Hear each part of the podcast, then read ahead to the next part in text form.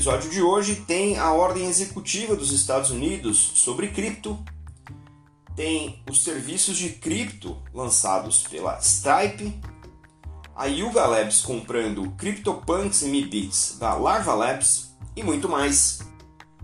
Eu sou Maurício Magaldi e esse é o Block Drops, o primeiro podcast em português sobre blockchain para negócios. As notícias que você ouve aqui não têm qualquer vínculo com o meu trabalho atual, não configuram nenhuma forma de patrocínio, propaganda ou incentivo para o consumo e têm o foco exclusivamente educacional para o mercado.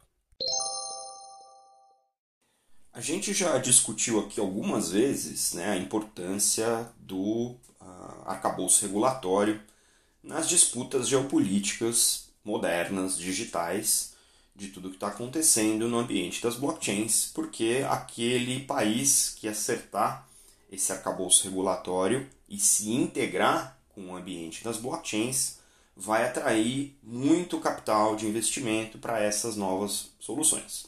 É, esse é um argumento que a gente usou aqui já algumas vezes. Essa semana, o presidente Joe Biden dos Estados Unidos lançou uma ordem executiva que tem vários itens e que promete endereçar de maneira estruturada todo o arcabouço regulatório para criptomoedas, para soluções de blockchain, para DeFi, para todos esses usos que a gente vem né, acompanhando e para usos futuros também. Algumas das reações é, foram bastante interessantes porque mesmo detratores né, das cripto quanto ah, promotores das cripto aceitaram bastante bem né, o texto original dessa ordem executiva. Inclusive, o Ryan Selkis, que é o fundador da Messari, colocou no Twitter que né, o, o, diabo está nos detalhes, é, mas por agora é o melhor que a gente poderia ter. E a senadora Elizabeth Warren, que é detratora desse, de toda essa nova economia, disse que a ordem está é, bem escrita e é, é agora é a hora de dar destaque para os riscos das cripto e precisa de é, regras né, fortes antes de que seja tarde demais. Então, se está todo mundo concordando, a gente precisa entender o quão boa ou quão ruim ou o que, que é isso em relação às ordens, a essa ordem executiva. Né? Então, um, uma, uma, uma estrutura é, interessante aí é que vai ter dentro do executivo um grupo de trabalho e comissões para 21 relatórios, ou seja, 21 focos de trabalho. É, desses 21, 13 são voltados para regras e enforcement, né, de, de controle e, e, e monitoramento.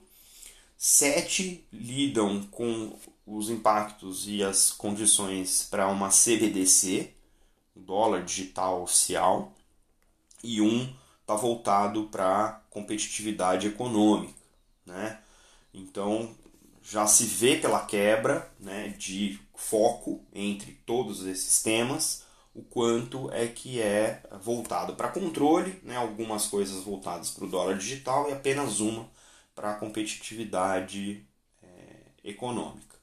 Né? De acordo com as reações da imprensa, é, isso de fato é, foi o melhor possível, dada a novidade do assunto, e não é uma ordem executiva promovendo ou proibindo o, né, essa, essa criptoeconomia. Na verdade, a ideia é entregar esses relatórios e aí sim poder pleitear né, regras, leis, todo o arcabouço regulatório que vai dar impulso, controlar e gerar é, estrutura jurídica legal para que a gente possa ter isso de maneira estruturada, pelo menos nos Estados Unidos, os Estados Unidos sendo um grande player da economia global e da economia, né, da criptoeconomia, obviamente é importante que a gente acompanhe né, esses movimentos. Essa é uma análise bem inicial do que está acontecendo. O importante desse, dessa ordem executiva é seguir esse trabalho, é que a gente consiga né, acompanhar e ver o que está sendo feito, porque decisões tomadas pelos Estados Unidos têm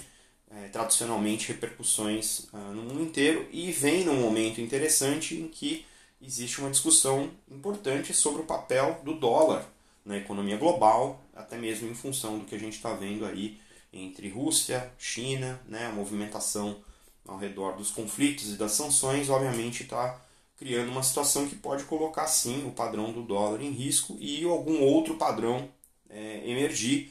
Os criptoentusiastas julgam que pode ser o Bitcoin, os analistas geopolíticos veem ah, no Yuan, que já tem a sua versão digital, uma ameaça talvez maior até que o Bitcoin para a predominância do dólar na economia global.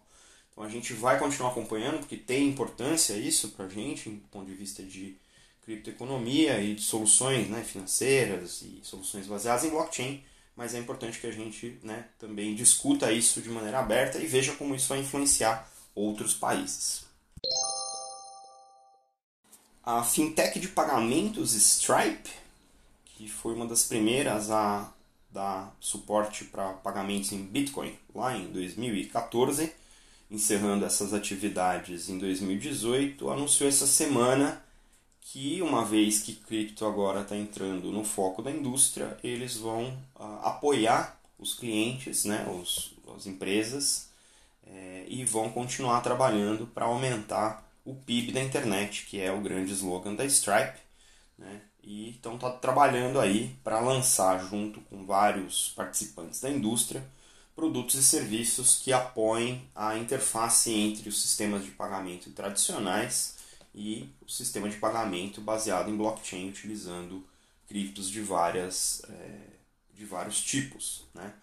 A primeira parceria anunciada foi com a FTX, a exchange FTX, que tem uma afiliada nos Estados Unidos, e a FTX anunciou que vai utilizar o serviço da Stripe para montar o seu fluxo de onboarding, né, de entrada de clientes e sistema de verificação de identidade para clientes que queiram participar da FTX e vai também habilitar pagamentos para os clientes que queiram trazer fundos para as contas FTX, o que a gente chama na indústria aqui de on-ramp, né? Você trazer das, dos pagamentos tradicionais do seu, da conta do seu banco para uma conta de exchange em cripto isso vai ser feito agora, né? vai ser desenvolvido junto da FTX com a Stripe.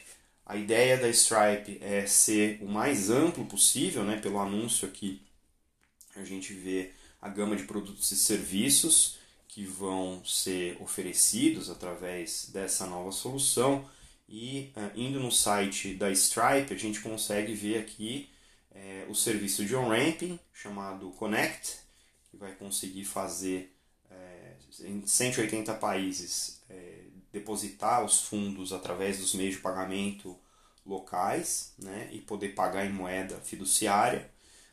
As wallets vão poder fazer a gestão das, do seu, dos seus fundos né, e poder integrar é, a sua tesouraria e a emissão é, dos seus títulos e dos seus investimentos através dessa wallet os serviços de NFT Marketplace, ou seja, os, os, os, mercados de NFT vão poder integrar com o serviço de identidade da Stripe, fazer, começar a fazer Know Your Customer para garantir né, que o artista que está mintando aquele NFT, ele realmente é aquele artista, né, porque a gente já viu casos em, em que NFTs estão sendo mintados sem o direito associado, né, mais de um caso a gente já comentou aqui no podcast, né? E em geral a Stripe oferece um kit, né? um toolkit, um kit de ferramentas aí para facilitar a integração até de pagamentos em stablecoins, né? que são as moedas atreladas a uma moeda, as moedas digitais atreladas a uma moeda fiduciária. Então, bastante interessante.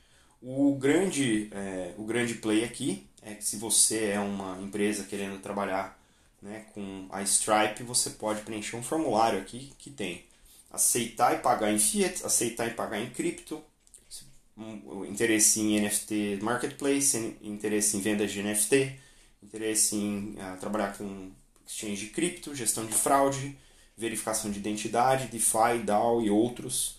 Então você pode já manifestar o seu interesse de trabalhar com a Stripe através desse formulário. Então, interessante gama de ofertas de serviços e, e produtos da, da Stripe, que já é um player gigantesco né, no, no mundo dos pagamentos e agora entrando, ou voltando né, a entrar de cabeça no produto uh, fazendo essa interface. O que é interessante para os usuários como eu e você é que o UX, né, que a Stripe permite que os, uh, os merchants, né, as, as empresas ofereçam, é bastante simples. É simples para o desenvolvedor, é simples para os usuários utilizarem, então uh, realmente mais aí um reforço na história de que o X ganha o jogo em Web3. A gente já viu Visa e Mastercard jogando duro nesse, nesse espaço e agora um player como a Stripe que está direto enfiado nos pagamentos também participando dessa nova economia e trazendo um pouco mais de usabilidade, né, tanto para quem desenvolve quanto para quem usa essas soluções. No mundo dos NFTs existem as principais coleções do que a gente chama de PFPs. PFP é a sigla para Profile Picture. E dentre as principais coleções existem a, as coleções do Board Ape Yacht Club, que são aqueles macaquinhos, inclusive o glorioso Neymar comprou um uh, não muito tempo atrás. Tem os CryptoPunks, que foram uh, pioneiros, inclusive, do ponto de vista de uh, tentar estender o formato de NFTs né, lá no comecinho. Eh, então, é uma das coleções mais antigas, mais OG, né, como o pessoal costuma descrever. E a Mibits, que também é uma coleção bastante extensa, bastante valorizada essas são as três principais coleções de PFPs. E essa semana, o criador, né, a empresa que, que é responsável pela criação dos Board Apes, anunciou a aquisição dos direitos sobre as outras duas coleções, CryptoPunks e Mibits. A Yuga Labs, que é quem faz essas coleções dos macaquinhos, comprou os direitos da Larva Labs, que é quem faz os CryptoPunks e os Mibits. E num movimento bastante interessante, a gente não tem os detalhes financeiros dessa transação, mas a primeira ação da Yuga Labs foi uh, liberar os direitos de propriedade intelectual das duas uh, coleções para os proprietários, coisa que a Yuga Labs já tinha feito com os Bored Apes mas que a Larva Labs ainda não tinha liberado enquanto dona das coleções de NFT. Uma outra coleção interessante, que ainda é propriedade da Larva Labs e, não foi vendida nessa transação, é a Autoglyph, que foi uma das primeiras séries de uh, ah, NFTs generativos, né, que você é, o NFT se, se transforma, né, a figura se transforma de acordo com as condições e alguns parâmetros né, que o smart contract daquele NFT reconhece. Então essa coleção dos autoglyphs ainda não foi vendida, continua de propriedade da Larva Labs. Né? E agora uh, os proprietários de CryptoPunks e de Mibits têm o direito sobre a propriedade intelectual, podem comercializar como fazem os proprietários dos NFTs do Bored Apes e do Mutant Apes, que são as séries de NFTs da Yuga Labs. O movimento é muito interessante. É, eu fiquei aqui me perguntando se isso não era o gasto duplo, né? Porque alguém comprou o CryptoPunk e agora alguém está comprando os direitos do CryptoPunk da empresa que vendeu os NFTs, mas não vendeu os direitos, né? No final das contas é mais ou menos isso, mas não tem a ver com gasto duplo porque os direitos estão associados ao mesmo ativo digital. E o que a Yuga Labs está fazendo agora é dizendo que aquele NFT do CryptoPunk e do Mibit, que vocês porventura tenham, esse NFT agora carrega também os direitos de propriedade intelectual, então você pode comercializar né, as figurinhas do ponto de vista de poder produzir é, produtos, os merchandising, seja né, associação com marcas, seja caneca, etc. Você consegue ter agora a liberdade de usar isso e monetizar isso ah, em seu favor e poder coletar os royalties correspondentes àquele NFT. Então, interessante o movimento.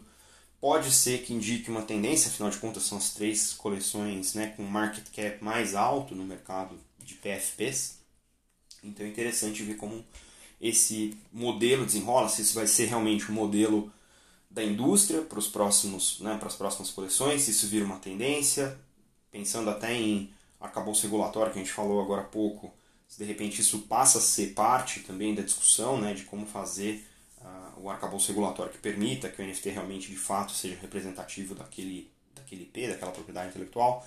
Então é um desenvolvimento interessante, como tudo a gente fala, né? Isso aqui é, um, é, um, é, um, é uma indústria em desenvolvimento, a gente está né, bem no, no, nascer dessa indústria e esse tipo de coisa, né, essas transações interessantes, elas passam a definir o potencial dessa indústria e como essa indústria vai funcionar daqui para frente. Então é interessante ver essa, essa, essa nascente, né, esse momento de, de coisas sendo definidas. Parabéns para Yuga Labs, parabéns para Larva Labs por essa transação.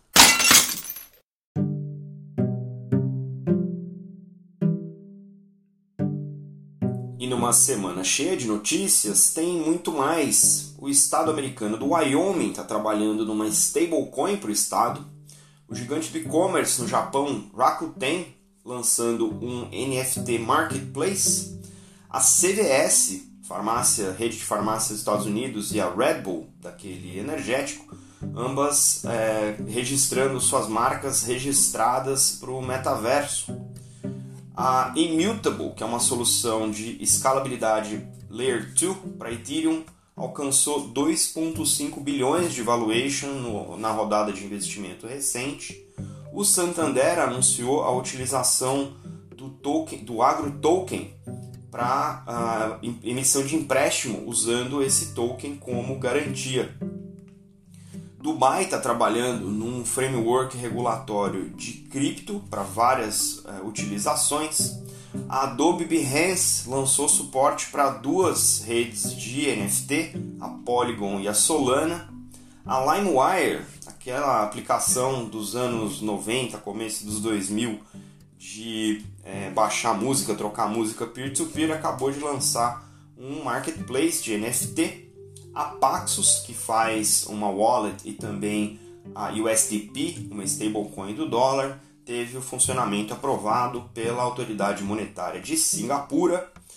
As Filipinas estão trabalhando num caso de uso de CBDC para pagamentos. O regulador inglês FCA levantou o banimento de é, caixas eletrônicos de cripto essa semana. A 2TM, a holding do mercado Bitcoin, comprou a Uzu, a desenvolvedora de soluções em blockchain. O Banco do Brasil lançou o laboratório de blockchain BB Lentes. A FTX e a Alchemy se uniram a Coinbase e a Circle na associação Verity de gestão de identidade digital. A Superworld, a Brasil NFT e o Vasco da Gama, clube de futebol, vão fazer uma exposição de NFTs e realidade aumentada para promover os NFTs do time.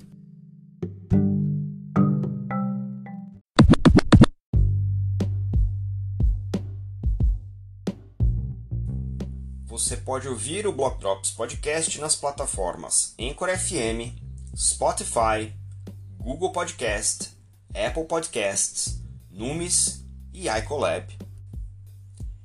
Entre em contato conosco através do Instagram, Block Drops Podcast, no Twitter, Block Drops Pod e por e-mail, blockdropspodcast.gmail.com.